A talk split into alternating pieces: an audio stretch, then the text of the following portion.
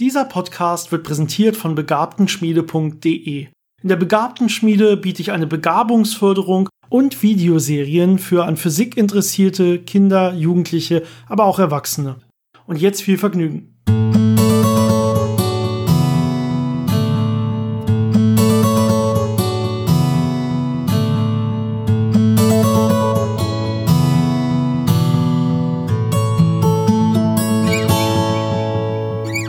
Willkommen bei Physikgeplänkel, dem Podcast von Janis und Dennis über interessante Fakten aus der Welt der Physik, von denen du noch nicht wusstest, dass du sie wissen willst. Hallo Janis am anderen Ende der Leitung. Hallo Dennis. Dein Skype läuft ersch erschreckend stabil heute. Meistens ist es bei dir nicht so. Ich glaube, das liegt daran, dass du gar nicht zu Hause bist. Genau, ich bin weg aus dem deutschen Internet und im slowakischen Internet und hier ist das schon ein bisschen besser. Ja, äh, schön, dass ich dich überhaupt erreiche. Uns war eigentlich gar nicht klar, dass das Ganze stattfinden kann heute. Eigentlich dachte ich bis gestern Abend, dass wir das Ganze entweder verschieben müssen oder dass ich heute so eine ganz kurze Folge alleine aufnehme, indem ich einfach nur auf eine Frage eingehe, die uns erreicht hat. Und viel Zeit hast du trotzdem nicht heute äh, in der Slowakei. Dementsprechend werden wir auch heute so eine ganz kurze Folge nur einschieben, wo wir jetzt aber zusammen auf eine Frage antworten können und wo ich nicht nur alleine darauf antworte. Und da dachten wir uns, hey, vor ein paar Tagen wurde ja was veröffentlicht, offiziell von LIGO und vielleicht äh, nennen wir die Folge einfach so und gehen auch noch mal darauf ein bisschen ein. Ähm, ja, auch wenn man da nicht so viel drüber erzählen kann.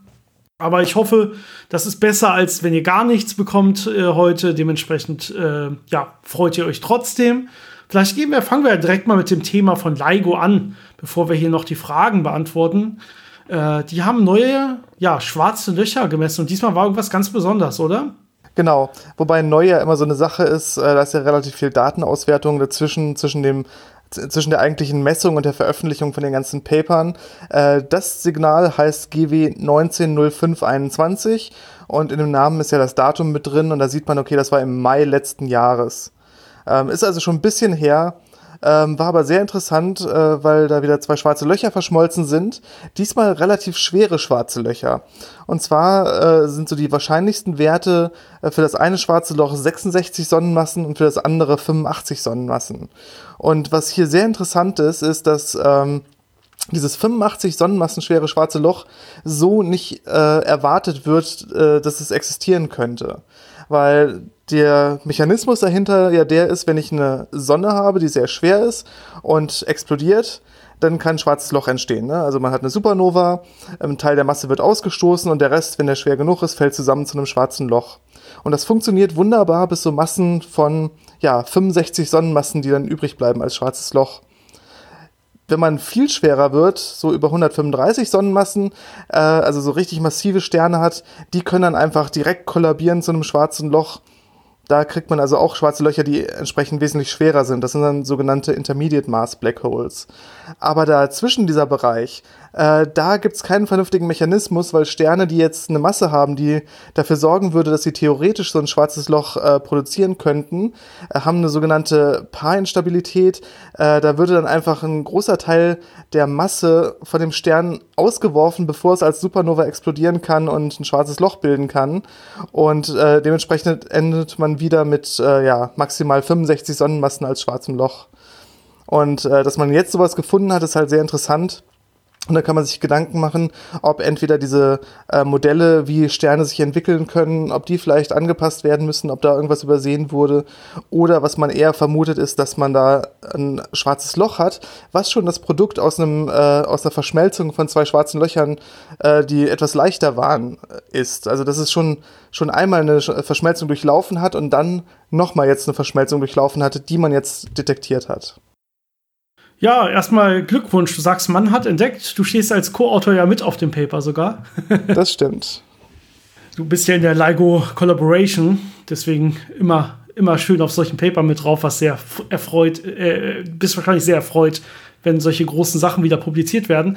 Ja, du hast schon die, die wahrscheinlichste Erklärung eigentlich gesagt. Ne? Es kann natürlich sein, dass einfach das Ganze in einer relativ aktiven Region im All ist. Das heißt, dass da relativ viele große Sterne, Supernovas und auch ganz viele so, so kleine schwarze Löcher vorliegen und die dann einfach ganz oft quasi kollidieren und sich zu größeren verbinden können. Und so könnte man sich natürlich auch so hoch äh, koalisieren, hoch verbinden zu irgendwelchen Löchern im Bereich über 65 Sonnenmassen.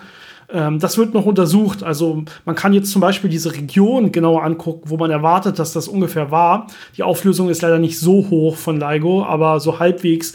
Und da kann man gucken, ist das denn eine Region, die sehr aktiv ist? Ja, also würde man, sieht man zum Beispiel, ja, irgendwelche wirklich sichtbare Strahlung, elektromagnetische Strahlung oder Radiostrahlung oder so aus diesem Bereich ähm, ist das stärker als in anderen Bereichen. Und da hat man schon Hinweise darauf, dass das so ist. Das wird jetzt aber noch weiter untersucht.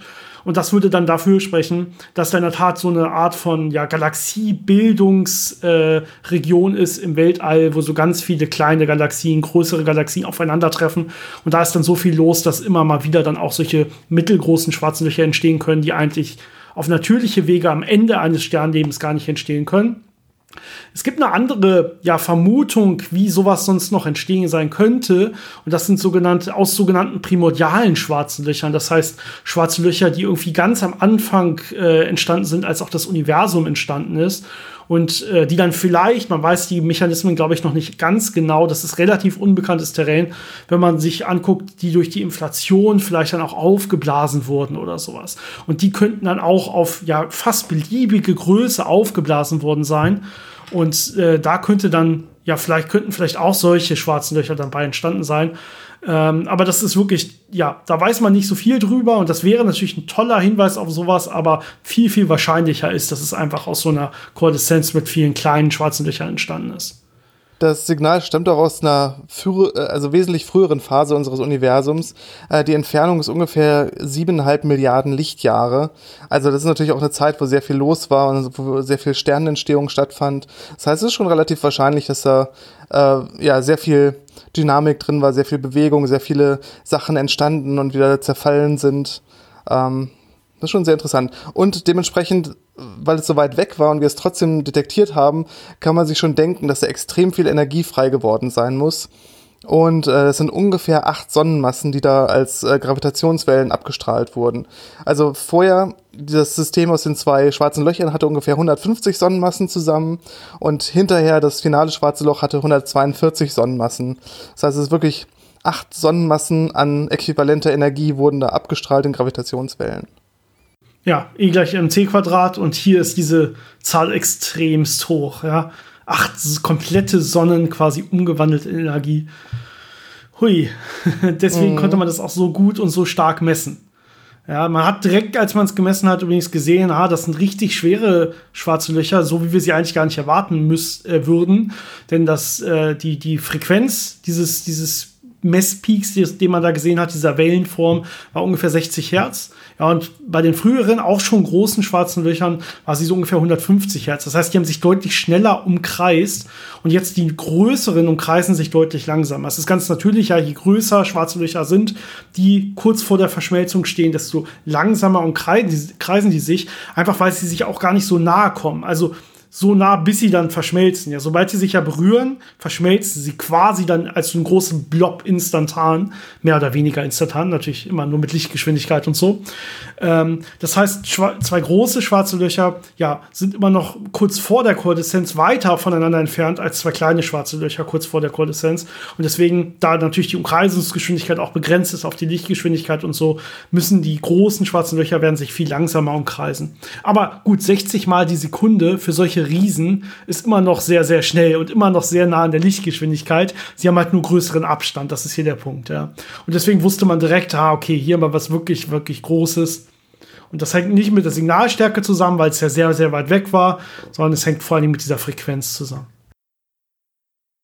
Ja, äh, wollen wir übergehen zu der Frage? Ja, finde ich einen guten Plan. Dann lese ich die mal vor. Äh, wir freuen uns übrigens immer auf Fragen von euch äh, zu alten Podcast-Folgen, aber auch zu ja, eigenen Themen, die ihr so im Kopf habt über Physik, zu eigenen Fragen, die euch irgendwie äh, mal in den Sinn gekommen sind oder auch zu Themenvorschlägen, die wir mit auf unsere Liste packen äh, und dann als vielleicht mal eigene Podcast-Folge über dieses Thema dann äh, drehen können, aufnehmen können.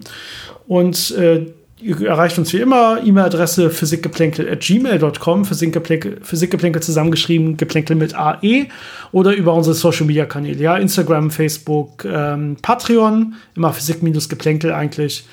Und äh, da freuen wir uns sehr.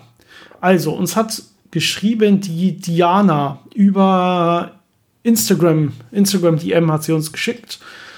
Und äh, ich lese mal die Fragen vor. Ich springe mal direkt zu den Fragen dem Text. Frage 1. Wie ist Kausalität zu verstehen? Ihr sprecht in der Folge zur Inflation darüber. Ähm, ja, das ist erstmal die erste Frage. Der Rest danach bezieht sich schon auf die nächste Frage. Ähm, also Kausalität. Ich meine, erstmal Kausalität ist wahrscheinlich als Wort den meisten geläufig. Ist erstmal einfach nur der Zusammenhang zwischen Ursache und Wirkung. Also ich habe irgendwelche Ereignisse, ein Ereignis und ein anderes Ereignis und äh, Kausalität bezeichnet jetzt, dass ich zum Beispiel sagen kann, okay, Ereignis B hat stattgefunden, weil Ereignis A stattgefunden hat. Das ist ein kausaler Zusammenhang zwischen A und B.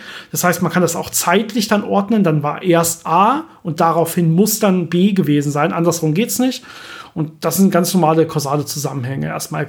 Wir haben ein bisschen anders darüber geredet in der Folge Inflation. Da ging es auch um Kausalitäten und da ging es so um Bereiche im Universum, die ja sich kausal beeinflusst haben können am Anfang und dann nach der Inflationsphase.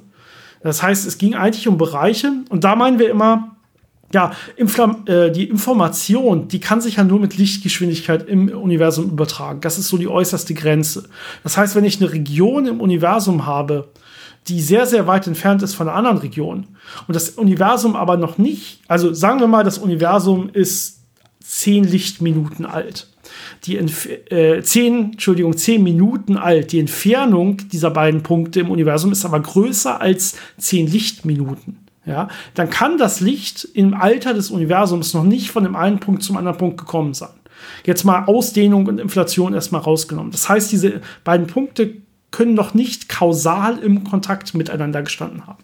Man müsste jetzt noch länger warten, bis Licht von dem einen Punkt zum anderen kommt und erst dann könnten sie überhaupt das erste Mal miteinander Informationen ausgetauscht haben. Das heißt, erst dann kann ein Ereignis, was in A passiert ist, zum Beispiel Licht ausgesendet, kann ein Ereignis im Punkt B, zum Beispiel dieses Licht trifft irgendein Atom und ionisiert ist, ausgelöst haben. Nur dann können diese Ereignisse in A und B überhaupt kausal zusammenhängen. Anders ist das gar nicht möglich. Und das meinten wir an der Stelle mit Kausalität. Ja, und das kann jetzt natürlich verändert werden, wenn auf dem ja, auf die, während das Licht von A zu B fliegt, das Universum expandiert. Und wenn das jetzt mit schneller als Lichtgeschwindigkeit expandiert, zum Beispiel, wie es ja passiert ist, dann werden diese Punkte sich nie wiedersehen können. Ja, das ist so das Problem. Das heißt, die werden für immer nicht einen kausalen Zusammenhang haben können, solange das Universum mit größer als Lichtgeschwindigkeit zwischen diesen beiden Punkten expandiert. Das heißt, die werden nie was voneinander gesehen haben. Die können zum Beispiel in dem Fall der Inflation, hatten wir gesagt, die können zum Beispiel nie im thermischen Gleichgewicht gestanden haben. Da gibt es nämlich überhaupt keinen Grund für. Die haben sich, die wissen überhaupt nichts voneinander. Warum sollten die sich ausgeglichen haben können? Ja, das ist in dem Fall das, was wir mit Kausalität meinten, glaube ich. Janis, willst du was dazu noch sagen? Oder? Ja, wir hatten auch schon mal in irgendeiner Folge über Kausalität in der Quantenmechanik ein bisschen geredet. Da wird das Ganze nämlich sehr schwammig weil dann nicht mehr unbedingt klar ist, was vor welchem Ereignis stattgefunden hat, was sich wie beeinflusst hat. Äh, da hat man es ja wirklich schon geschafft, ähm, so Experimente aufzubauen, wo man die Reihenfolge von Ereignissen quasi miteinander verschränkt, sodass man sagen kann, Ereignis A hat Ereignis B beeinflusst, aber gleichzeitig auch Ereignis B hat Ereignis A beeinflusst. Also diese zeitliche Reihenfolge war unbestimmt. Äh, da wird dann Kausalität wirklich ein bisschen schwierig zu definieren. Aber so im, im makroskopischen und in der Relativitätstheorie ist es, wie du gesagt hast, immer die Möglichkeit, sich mit Informationen quasi zu beeinflussen. Also da ist immer so Licht der Maßstab, ähm, was mit Lichtgeschwindigkeit erreichbar ist, kann im kausalen Zusammenhang stehen alles, was langsamer ist und trotzdem noch erreichbar ist, ist erst recht kausal beeinflussbar. Und alles, wo man Überlichtgeschwindigkeit bräuchte, um da irgendwie Informationen zu bekommen, ist halt akausal. Also da kann man nichts mit anfangen. Genau. Okay, gehen wir mal zur zweiten Frage. Äh, wieso gibt es verschiedene Interpretationen? Und hier geht es jetzt über die Quantenmechanik. Da hatten wir auch in der Quantenmechanik-Folge länger drüber geredet. Und wir hatten vor allen Dingen so über die Kopenhagener Deutung oder Kopenhagener Interpretation der Quantenmechanik äh, geredet. Da können wir gleich noch mal ein paar Worte zu sagen. Ich lese die Frage erstmal weiter. Also, wieso gibt es verschiedene Interpretationen der Quantenmechanik? Also, mit welchem Mehrwert lassen sich dieselben physikalischen Ereignisse unterschiedlich deuten? Beziehungsweise, was für unterschiedliche Schlussfolgerungen werden daraus gezogen? Ähm, ja, es geht noch ein bisschen weiter, aber im Prinzip ist das die Frage. Ja, äh, Deutung der Quantenmechanik, zum Beispiel die Kopenhagener Deutung, vielleicht erstmal, um das nochmal aufzuklären, wer die Folge nicht mehr im Kopf hatte. Das ist diese klassische Deutung, die heute normalerweise gelehrt wird, wo man sagt, wir haben eine Wellenfunktion, die die Aufenthalts- oder das Betragsquadrat der Wellenfunktion gibt die Aufenthaltswahrscheinlichkeit eines Teilchens an und diese Wellenfunktion kann kollabieren. Das ist die Kopenhagener Deutung. Das heißt, bei einer Messung meines Systems kollabiert sie zu einem Messwert und das ist dann der Wert, den ich mit der jeweiligen Wahrscheinlichkeit dann messen kann. Das ist so eine Art, das ist diese Kopenhagener Deutung. Und ja, warum gibt es überhaupt verschiedene Deutungen? Man muss jetzt hier vielleicht einmal ja, sehen, wie Physik überhaupt formuliert ist. Physik ist grundsätzlich mit der Sprache, in der Sprache der Mathematik formuliert.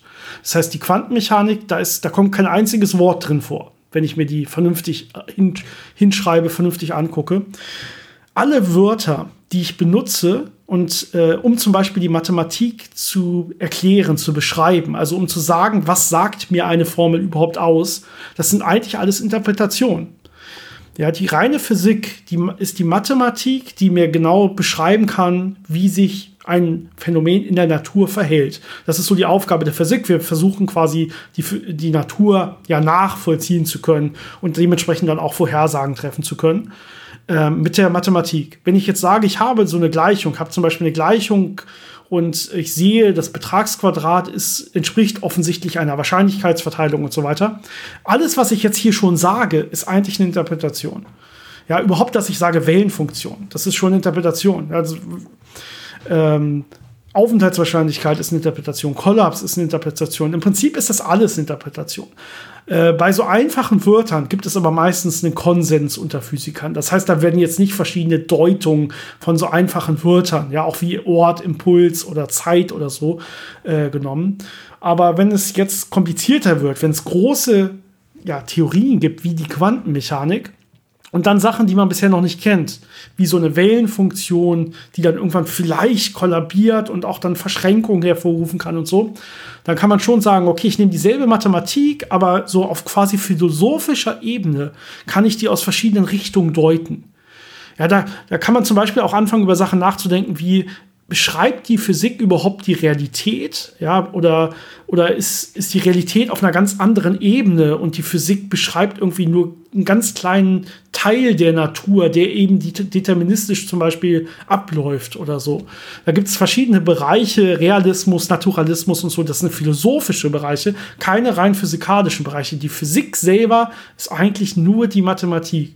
Und jetzt gibt es diese quantenmechanischen Deutungen, wie gesagt, ja, dieser Kollaps der Wellenfunktion, die Kopenhagener Deutung. Alternativen sind vielleicht die viele Welten-Theorie, die man noch kennt, dass man sagt, bei jeder Messung kollabiert nicht die Wellenfunktion, sondern die Wellenfunktion teilt sich auf in ja fast unendlich viele Universen und quasi alles, was passieren kann, passiert auch bei jeder so einer Trennung quasi.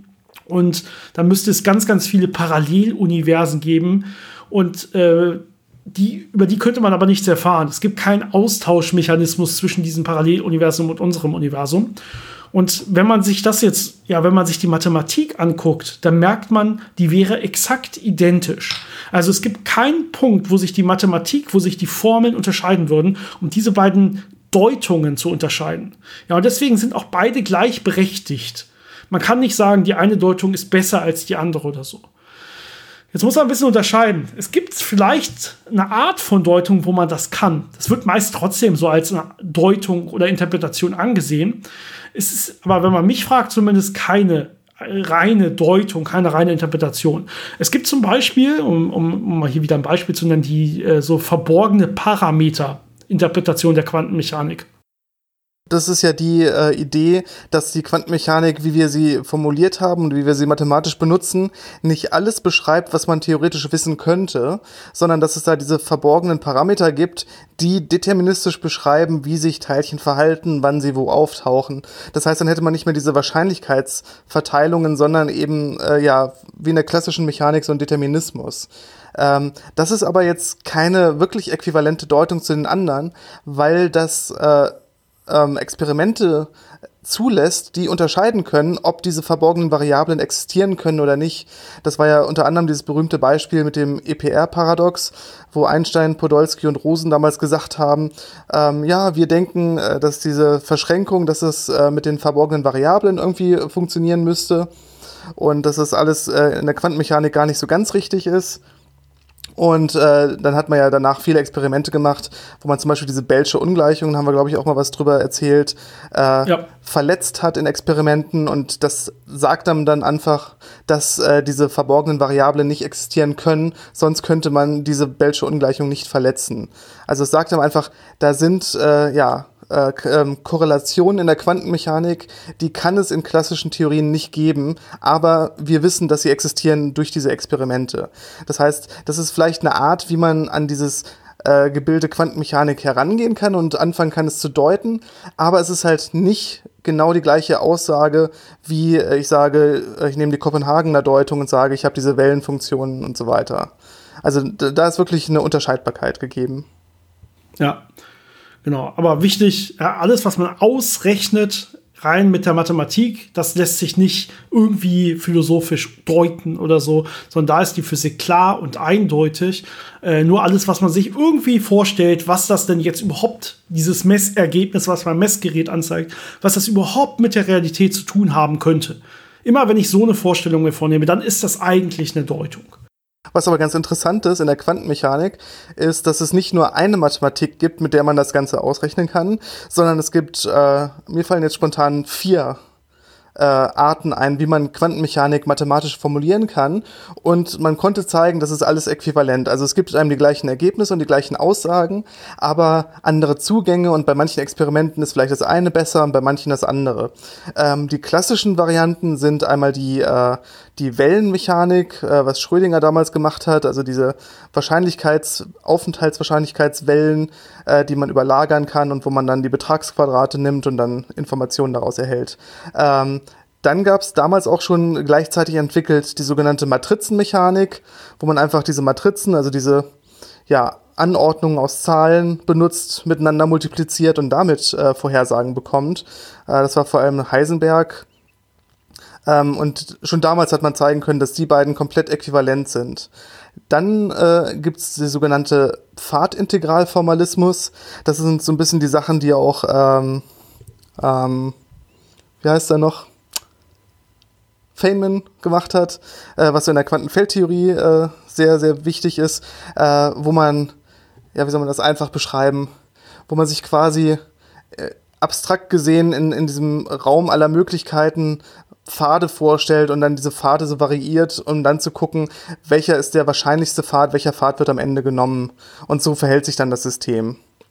Das ist nur ein bisschen anderer Ansatz, der auch in bestimmten Fällen sehr gut funktioniert, aber für so einfache Doppelspaltexperimente und andere Geschichten dann teilweise doch ein bisschen kompliziert werden kann, wenn man es richtig macht. Äh, deswegen nimmt man dann oft diese, ja, diese einfacheren äh, Wellenmechanik-Ansätze. Und was man auch machen kann, was in den letzten äh, Jahren sehr viel äh, an Bedeutung gewonnen hat, sind so Quanteninformationsansätze, wo man dann über äh, Informationsaustausch, Quantenkanäle und sowas redet und äh, auch diese Messungen nicht mehr wie in der Kopenhagener Deutung als einfach einen Kollaps interpretiert, sondern da er sagt, man hat so, so graduelle Messungen, das heißt, man, man bestimmt eine Variable zu einem gewissen Grad, aber nicht äh, mit hundertprozentiger Wahrscheinlichkeit und so. Und dann äh, hat man da auch sehr interessante Ergebnisse, die man damit bekommen kann. Aber wie du richtig gesagt hast, mathematisch äquivalent. Es ist nur eventuell das eine oder das andere leichter zu benutzen. Man kann sich das auf äh, einfacheren Ebenen vielleicht als so eine Art Koordinatensystemwahl vorstellen. Ja, ist ja egal, wie ich mein Koordinatensystem wähle. Die Physik dahinter ist eigentlich dieselbe. Aber wenn ich es clever wähle, dann wird ja die Mathematik leichter. Aber in Wirklichkeit ist die Physik dieselbe. Genauso haben wir das hier auch. Vielleicht gehe ich jetzt mal zur letzten Frage ähm, und dann kannst du deinen Urlaub weiter genießen. Und zwar fragt Diana noch, ähm, wir haben ja gerade schon über die viele Welten-Theorie quasi äh, geredet. Und sie fragt jetzt noch, wieso können wir keine Informationen mit anderen Universen austauschen, aber Gravitationswellen aus einem Paralleluniversum wären theoretisch messbar. Ja, vielleicht kann ich dazu ein paar Worte sagen. Also hier ist ganz wichtig, wie man sich das Paralleluniversum vorstellt. Das ist ein Wort, was nicht so richtig definiert ist. Ja, erstmal Wörter sind ja wieder nur Deutungen und so und Interpretationen. Das heißt, man müsste jetzt mathematisch quasi hinschreiben, was meint man hier mit Paralleluniversum. Das ist ein bisschen komplizierter. Sie sagt, sie hat gehört, oder vielleicht haben wir das auch mal gesagt, äh, in einen oder anderen Zusammenhängen, äh, dass Gravitationswellen aus Paralleluniversen einen vielleicht erreichen kann. Und ja, Paralleluniversen. Also einmal gibt es parallel oder weitere Dimensionen, Zusatzdimensionen. Also wir kennen unsere drei Raumdimensionen, aber vielleicht gibt es noch mehr.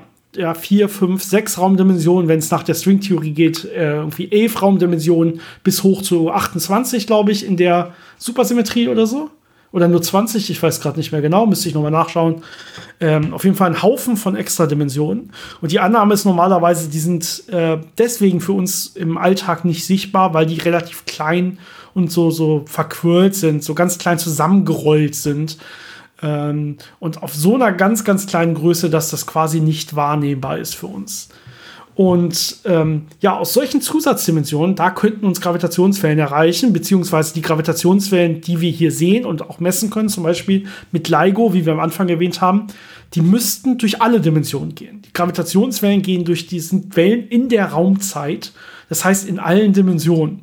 Ja, das heißt, wir müssten vielleicht ja, Effekte messen können in der dreidimensionalen Raumzeit, in der wir das messen, die darauf schließen können, dass es mehr Dimensionen gibt. Ja, zum Beispiel, dass Gravitationswellen Energie verlieren, Energie abgeben an kleinere Dimensionen oder solche, solche Effekte oder irgendwelche ja, Wellenrückkopplungen aus kleineren Dimensionen. Ähm, all solche Sachen kann man sich angucken. Die werden auch bei aktuellen ja, Gravitationswellendetektionen auch immer mit untersucht. Und bisher hat man keine Hinweise für Extradimensionen gefunden. Man konnte quasi so, so Boundaries setzen, Grenzen, wo man sagen kann, okay, wenn es Extradimensionen gibt, müssen die kleiner sein als so und so. Und es wird aber weiterhin immer untersucht äh, werden und das ist auf jeden Fall ein spannendes Thema. Das heißt, solche Extradimensionen, da könnte man sowas finden. Äh, Extradimension ist aber wahrscheinlich nicht das, was du dir unter Paralleluniversen vorstellst, gehe ich jetzt zumindest mal von aus. Ähm, wir haben ja am Anfang über Inflation geredet. Da gibt es vielleicht eine Art, wie man sich ein Paralleluniversen vorstellen kann. Und zwar am Anfang, ähm, ja, am Anfang des Universums haben wir gesagt, gibt es so eine Inflationsphase, eine sehr, sehr schnelle Expansion der Raumzeit oder des Raumes erstmal, ja, und äh, was man sich jetzt vorstellen kann, dass da so eine Art von kleinen Blasen entstehen. Das heißt, es gibt einen Ort, einfach aufgrund von Quantenme quantenmechanischen Fluktuationen oder so, der äh, hat eine andere Inflation als ein anderer Ort, der weiter weg ist. Und die sind auch, wie wir es am Anfang beschrieben haben, kausal getrennt. Also die sind weit genug weg, dass die nichts austauschen können am Anfang. Und jetzt kann es sein, dass diese Inflation sogar unterschiedlich zu unterschiedlichen Zeiten stoppt. Das heißt, einer expandiert viel, viel schneller und größer als der andere. Dementsprechend gibt es auch komplett andere Naturkonstanten und Parameter und solche Sachen. Und da würde man schon sagen, okay, wenn die Naturkonstanten anders sind und im Prinzip ist alles anders, ähm, dann ist das wirklich eine Art von Paralleluniversen. Und diese Sachen könnte es, könnte es eventuell geben. Also, dass wir nur in einer Blase leben, die halt genau die richtigen Naturkonstanten hat, die dann auch Leben ermöglichen und Sterne ermöglichen und so weiter. Aber dass es zum Beispiel andere Orte gibt, äh, wo die Inflation vielleicht immer noch andauert und noch gar nicht gestoppt ist oder so. Da haben wir in der Folge Inflation auch noch mehr drüber geredet sogar. Und ja, von denen könnten uns eventuell ja, Gravitationswellen erreichen, beziehungsweise nicht heutzutage, aber in dieser Anfangszeit des Universums, da gibt es dann sogenannte primordiale Gravitationswellen, die halt da entstanden sind, in der Frühzeit des Universums, die dann ja aufgrund dieser komischen, sehr, sehr unterschiedlichen Ausdehnung des Raumes auch vielleicht uns trotzdem irgendwie noch ja erreicht haben könnten ja, obwohl eigentlich Licht uns nicht erreicht haben könnte. In dieser Frühzeit, die, äh, weil da alles sehr nah beieinander war, dass es da so eine Art von Wechselwirkung durch die Raumzeit gab. Das ist theoretisch möglich, da kann man nachsuchen. Bisher hat man aber überhaupt gar keine primordialen Gravitationswellen gemessen. Das heißt, wenn man die mal messen wird irgendwann hoffentlich, ja, dann kann man in diesen primordialen Gravitationswellen quasi nach Aufprägungen suchen oder nach Veränderungen suchen, ähm, die uns vielleicht was verraten über die Inflationsphase des Universums und dann auch über, ob es da verschiedene gab und dementsprechend heutzutage so eine Art von Paralleluniversen geben könnte. Das ist so eine andere Art von Paralleluniversen, die man eventuell finden könnte mit Gravitationswellen. Was es da auch noch gibt als Möglichkeit ist, dass ähm, wenn man äh, von diesem Modell ausgeht, dass das Universum möglicherweise zyklisch ist, also sich äh, ausdehnt, dann irgendwann wieder umdreht, sich zusammenzieht, sehr klein wird, so, ich glaube, das aktuelle Modell ist so eine Virusgröße oder so, also ziemlich klein, aber nicht bis auf einen Punkt zusammenzieht und sich dann wieder wie so ein Bounce äh, ausdehnt. Ja, Big Bounce, das ist auch unsere Folge über Inflation. Ja, Inflation oder Big Bounce, einfach noch mal anhören, falls ihr es noch nicht angehört habt. Genau. Und da kann es halt sein, dass aus dem Universum davor, dass vor dieser ja, es ist nicht wirklich eine Singularität, aber ne, dieser, dieser kleinste Punkt, dieser Bottleneck. Was davor war, kann Gravitationswellen ausgestrahlt haben und auch die könnten uns heute erreichen. Und das ist dann auch, äh, ja, sehr unintuitiv, wenn man sich das das erste Mal vorstellt, ähm, weil die quasi außerhalb des äh, aktuell sichtbaren Universums entstanden wären oder einmal äh, aus dem sichtbaren Universum rausgelaufen wären und dann wieder später in unser sichtbares Universum äh, hineingekommen wären, eben auch wieder aufgrund dieser ja, merkwürdigen äh, äh, Korrelation zwischen, wie sich das Universum ausdehnt und wie sich der, der Hubble-Radius, also die, die äh, Größe der kausalen Zusammenhänge quasi, wie sich das unterschiedlich verändert. Und dann hat man solche komischen Effekte, dass eben man Sachen sehen kann, die man eigentlich gar nicht hätte sehen können. Wenn sich das Universum mit Überlichtgeschwindigkeit ausdehnt oder zusammenzieht, dann können solche Effekte auftreten, dass sich eben dieser, dieser kausale Radius komplett ändern kann. Ne? Ja, wir hatten ja über die viele Welten noch was gesagt. Ähm, soweit ich weiß, würde uns, würden uns von da Gravitationswellen nicht erreichen können. Wir haben ja gesagt, viele Welteninterpretation der Quantenmechanik hat dieselbe Mathematik wie die Kopenhagener Deutung. Ähm, wenn man sich solche Paralleluniversen vorstellt, also die so komplett abgetrennt sind und man die sich gar nicht physikalisch in irgendwie einer Raumzeitweise vorstellen kann, sondern in so einer Science-Fiction-Weise eher. Mit, es gibt da irgendwie einen Tunnel zu einer anderen Dimension und da gibt es uns, wie wir uns äh, kennen, nur mit leichten Veränderungen oder äh, wie auch immer man sich das vorstellen will. So eine Art viele Welten-Theorie. Ich glaube, von der könnten uns keine Gravitationswellen erreichen. Das soll nochmal gesagt sein. Äh, wenn man sich die, ja, die Paralleluniversen so vorstellt, dann ist diese Aussage, glaube ich, nicht richtig. Genau. Gut, dann würde ich sagen, genießt deinen Urlaub noch. Äh, ich hoffe, ihr habt noch alle eine schöne Woche. Äh, schickt uns Fragen, schickt uns Themenvorschläge. Wir freuen uns extrem. Und wir hören uns dann nächste Woche wieder. Bis dahin. Bis zum nächsten Mal.